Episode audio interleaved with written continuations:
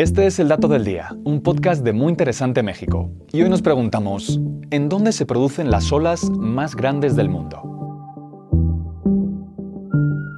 Cada invierno, el pueblo pesquero de Nazaré, en Portugal, recibe a los mejores surfistas del mundo, quienes no pueden esperar para montar las montañas de agua que se producen en esa costa, y de paso romper algún récord mientras miles de turistas observan el espectáculo.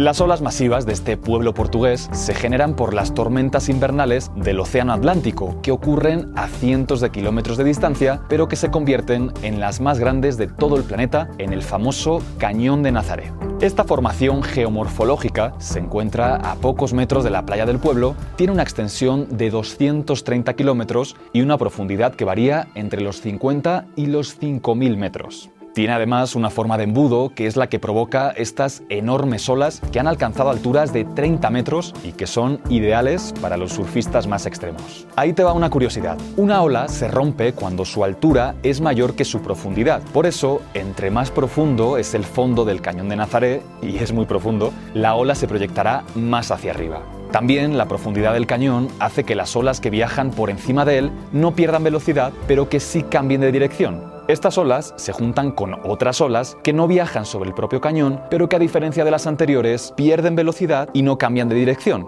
La unión de estos dos tipos de ola es lo que provoca que alcancen una altura impresionante. Además, existe una corriente de agua que viaja en la misma dirección de las olas, haciendo que éstas sean todavía más grandes.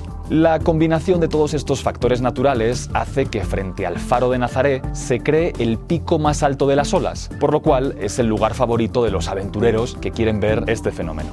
Y como no podía ser de otra forma, aquí en Nazaré se rompió el récord de la mayor ola jamás surfeada. Fue el brasileño Rodrigo Coxa quien logró domar una ola de 24.4 metros, que sería equivalente a la altura de un edificio de 8 pisos. Y este fue el dato del día. No olvides suscribirte gratis a nuestro podcast y seguir todos nuestros contenidos en muyinteresante.com.mx. Hasta la vista.